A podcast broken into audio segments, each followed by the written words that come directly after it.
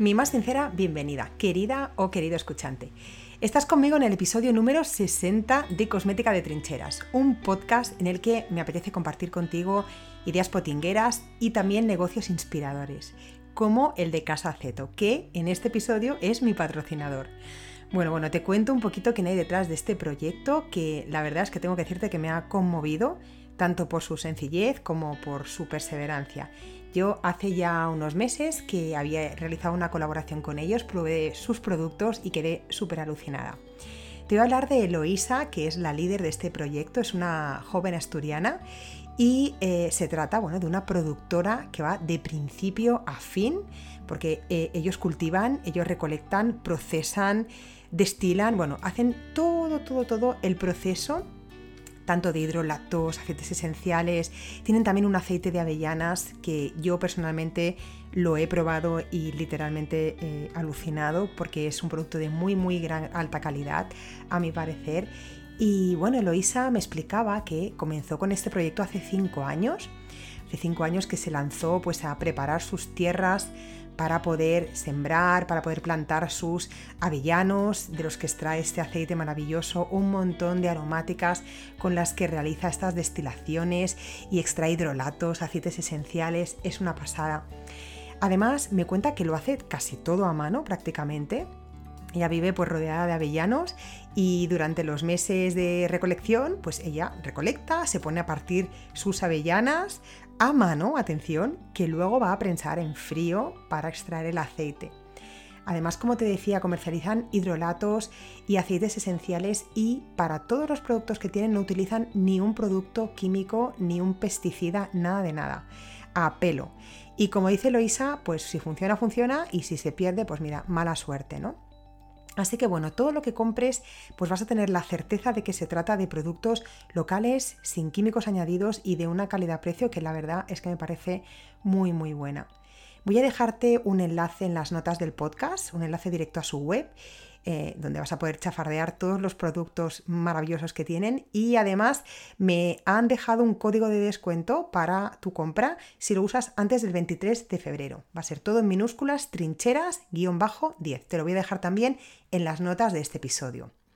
Mil gracias, Casaceto y Eloisa, porque la verdad es que me encanta colaborar pues, con este tipo de proyectos tan preciosos que yo creo que todavía embellecen mucho más la cosmética natural casera. Y hablando de embellecer, te cuento que hoy es viernes, día 9 de febrero, es carnaval y se celebra, pues aquí en Cataluña al menos se celebra en los coles, en los institutos, los niños y los adultos se disfrazan desde hoy y durante todo el fin de semana.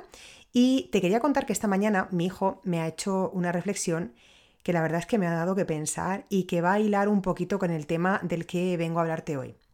Es un tema, no sé si has escuchado alguna vez esta palabra, cosmetorexia. Y no te preocupes que si te suena raro te voy a explicar de qué trata.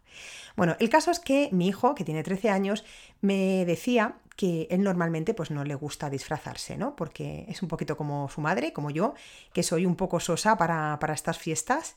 Y este año él había decidido disfrazarse, pero con la condición de no aparecer públicamente en ninguno de los vídeos del instituto.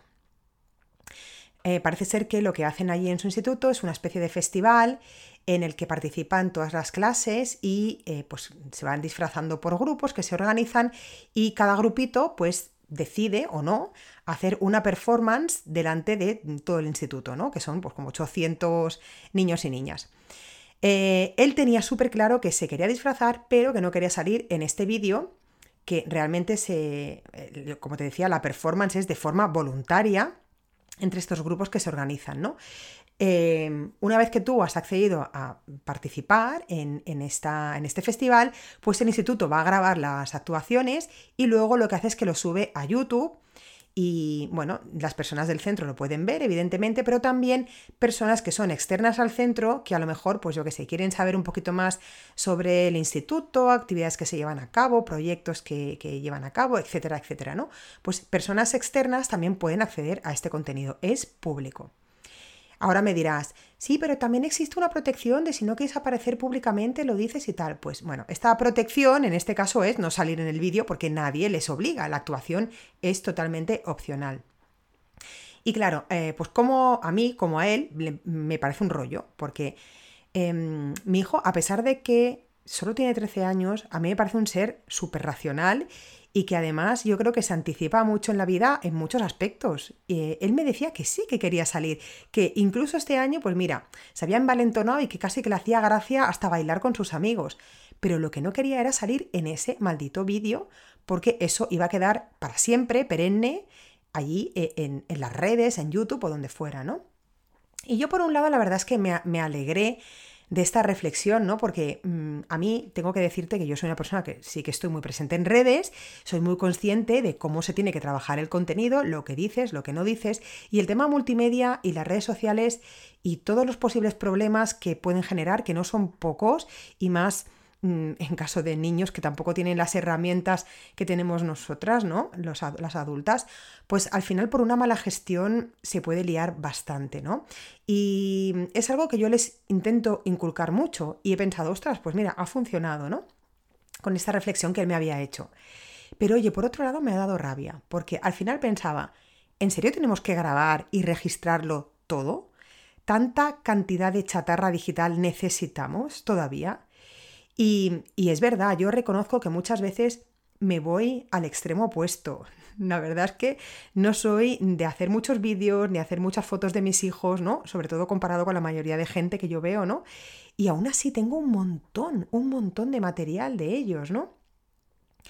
Y bueno, en el caso de mi hijo, eh, él mismo se ha dado cuenta de, de qué forma nos limita el hecho de tener siempre una cámara, un móvil o lo que sea a nuestro alrededor para grabar pues cualquier posible error, cualquier fallo que podamos cometer, yo qué sé, mira, cualquier moco que se te pueda escapar o cualquier ojera que tengas ese día porque has dormido mal, lo que sea, ¿no? Y sí, yo creo que esta obsesión por estar siempre perfectas y perfectos, pues cada vez va a más. Esto tampoco lo arregla. Porque cada vez podemos permitirnos menos el poder salir con un mal aspecto, el equivocarnos en algo, lo que sea. Porque ahora, mm, si antes se decía este dicho de las palabras se las lleva el viento, pues ahora las palabras y, las imágenes no se las lleva el viento. Las palabras se quedan para siempre en el WhatsApp de tu amigo, de tu amiga de turno, que, mm, bueno, no te puedes retractar o borrar el mensajito equivocado si te, si te da tiempo, ¿no? Y si todavía no lo has leído, pues lo puedes hacer. Pero es que si no estás condenada. Y, las imágenes, pues tampoco se las lleva el viento, porque esas imágenes permanecen para siempre en las redes, en el móvil del amigo y del amigo del amigo de, tu amigo, o vete tú a saber dónde acaba esa imagen, ¿no? Así que, mm, no sé, yo creo que la obsesión por la belleza nunca ha sido tan potente, precisamente, bueno, no digo que sea la única razón, ¿eh? Pero bueno, en este conglomerado de, que tenemos hoy en día, en esta sociedad... Mm, de la exigencia por estar perfectas, ¿no? Pues al final eh, el hecho de que la imagen quede para siempre entre esta chatarra digital que acumulamos de por vida no ayuda para que, no, que nos dejemos de obsesionar por nuestro aspecto físico. Y de ahí que, bueno, los cosméticos, que en sí que son, me encanta la cosmética, si no, no estaría haciendo este podcast, pues los cosméticos que están diseñados para mantener nuestra piel saludable, en perfecto estado, em, una piel jugosa, radiante, pues ahora, lamentablemente, también están empezando a convertirse en pura obsesión para mucha gente. Eh, y bueno, como habrás intuido, mujeres. Y me hizo gracia porque ya había escuchado hablar de este fenómeno de la obsesión y tal, pero no, eh, no le había puesto un nombre. Hasta hace poco que vi, que leí eh, que a este fenómeno se le ha bautizado como cosmeticorexia, es decir, eh, la obsesión o cuando los cosméticos se convierten en esta especie de droga eh, que no puedes dejar de ponerte para porque tú crees que vas a estar luciendo estupenda si, si estás todo el rato poniéndote potingues y potingues, ¿no? Y bueno, de hecho, cada vez son más las personas, e incluso adolescentes, ahora te hablaré de ello también, que para mí es lo más preocupante, que compran cada vez más compulsivamente mm, cosméticos que además se aplican varias veces al día sin ningún tipo de control, con dosis súper excesivas y que muy lejos de lo que ellas piensan de que van a favorecer a su piel, pues pueden llegar a arruinarla. Em, De hecho, bueno, la mayoría de las veces esta cantidad mm, increíble de productos que pueden llegar a comprarse se acaba acumulando en el fondo del armario. Tienen cremas estas personas para todas las zonas y rincones del cuerpo y, bueno, y creen eso, que aplicándolas sin parar, pues la piel cada vez se va a ver más y más perfecta, ¿no? Em, mira, mm, sobre lo de eh, cosméticos para diferentes zonas y rincones del cuerpo, que eso es algo que la industria cosmética ya se ha encargado de inculcarnos bien, pues que necesitamos un cosmético para eh, la zona del escote, otro para el cuello, otro para las... Mm, para los pómulos, otro para no sé qué. Bueno, yo tengo que decirte que soy de las que suelen preparar cosméticos que sirven para un montón de zonas del cuerpo a la vez, ¿vale? Siempre y cuando pues, se respete eh, el pH de esa zona y sea un cosmético, pues evidentemente efectivo. Incluso cuando mm, practico la esquinificación, eh, si no sabes de qué te estoy hablando ahora, eh, te invito a escuchar el episodio 59, el episodio anterior en el que te hablaba de la esquinificación. Con la propia esquinificación lo que hago es que aplico productos en mi cabello que utilizo también para la piel de la cara o viceversa. Productos que utilizo para la piel de la cara los utilizo para el cabello, ¿no? Bueno, pues eh, estas estas personas, las personas cosmeticoréxicas, si es que se llama así el adjetivo, son personas que no paran de comprar cosméticos. Yo creo que mm, al final son víctimas ¿no? de, estos reclamos del marketing más agresivo de las redes sociales. Esto, esto me parece que, bueno, en su caso, el menos es más, es, es muy difícil de cuajar, ¿no? En, el tema que yo intento siempre proclamar, ¿no? Del el menos es más, pues en su caso es muy difícil de cuajar, sobre todo en las personas muy jóvenes. Y, yo creo que muchas veces son personas mucho más vulnerables, ¿no? Esto, el tema de la edad, es algo que también me sorprende mucho, porque son muchas las adolescentes que yo me he ido encontrando que en mi opinión hacen un uso súper innecesario de cremas, de tratamientos cosméticos que no les toca para nada. Una niña de 13 o 14 años, en mi opinión, no necesita aplicarse ni un serum, ni una crema hidratante, ni nada de nada, a no ser pues que, por ejemplo, viva en un clima pues demasiado hostil, con demasiado seco, con mucho viento, o que padezca algún tipo de patología cutánea, que necesite un cuidado especial, ¿no? Si se trata de pieles normales y perfectas, yo, de verdad, en mi humilde opinión, estas pieles tienen que lucir como tal jugosas, radiantes y sin nada. Yo he llegado a ver a niñas aplicándose sin cesar cremas de manos, cremas hidratantes o serums incluso sin ton ni son. Y créeme que esto me indigna a partes iguales a la vez que me da pena. Mm, yo puedo entender que, que a estas niñas les puedan llegar mensajes súper confusos. Al final, si te fijas, la mayoría de la publicidad que vemos en el sector de la cosmética está protagonizada por chicas jóvenes, chicas rabiosamente jóvenes, con pieles perfectas. Pero ¿cómo es la cosa? Por favor, a mí me confunde esta sociedad, me confunden estos reclamos. Bien, el problema, como dicen los expertos, es que esta cosmeticorexia, esta aplicación compulsiva, excesiva e inútil de productos cosméticos, lo que hace es que provoca que personas que no padecen ninguna patología cutánea, pues que puedan llegar a tener problemas de irritaciones, incluso una cosa que se le, algo que se denomina ahora el acné cosmético. ¿Qué pasa? Que la piel se sobrecarga de activos, se asfixia, mm, se le va el brillo, incluso puede llegar a transformarse en un tipo de piel perezosa. Pues una piel a la que no se le permite seguir por ella misma su proceso natural, ¿no? Por sí misma, y se vuelve una piel vaga, ¿no? Muy dependiente al final de los aportes de los cosméticos. Y bueno, ¿qué es lo que yo creo? Pues bueno, creo lo que siempre te he dicho en este podcast, que creo que tenemos que aceptar que no todas las pieles son perfectas, que envejecer es un proceso natural y que nos tenemos que alejar, pues eso, o alejarnos no, pero al menos eh, mirarlas con una, con una mirada de enjuiciamiento, ¿no? Ante estas fotos de jóvenes de 15 años utilizando productos, mm, iba a decir anti-aging, no, pro-aging, ¿no? Sin ningún tipo de necesidad.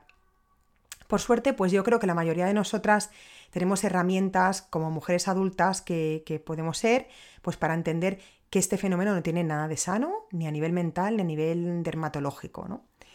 Sin embargo, ¿qué pasa con las niñas, no? Yo eh, recuerdo que no hace tantos años asistí a una fiesta infantil de cumpleaños en la que se realizaba como actividad principal una rutina de skincare en niñas pequeñas. Y te estoy hablando igual de niñas de 10 años, ¿eh? Me quedé bastante alucinada. Después, las redes sociales no dejan tampoco de proyectar imágenes de niñas adolescentes aplicándose un montón de productos y antes de, de, hacerse un maquillaje súper elaborado que vamos, que ni yo misma sabría cómo hacerme. Y bueno, me viene a la cabeza Susan Sontag, que ella decía que la belleza es una forma de ascensión social que no tiene nunca fin. Y por esa razón no me extrañan las cifras que tenemos en nuestro país a nivel de inversión en la belleza. Hay un estudio de Fintonic que se realizó en 2019, eh, Belleza y Bienestar, que decía que las españolas invertimos en nuestro aspecto físico una media de 89 euros al mes. Si lo multiplicas por 12 a nivel anual, pues vas a ver que el gasto se acerca a los 1.000 euros, no, se acerca, no, supera los 1.000 euros al año, solo en eh, productos cosméticos de belleza.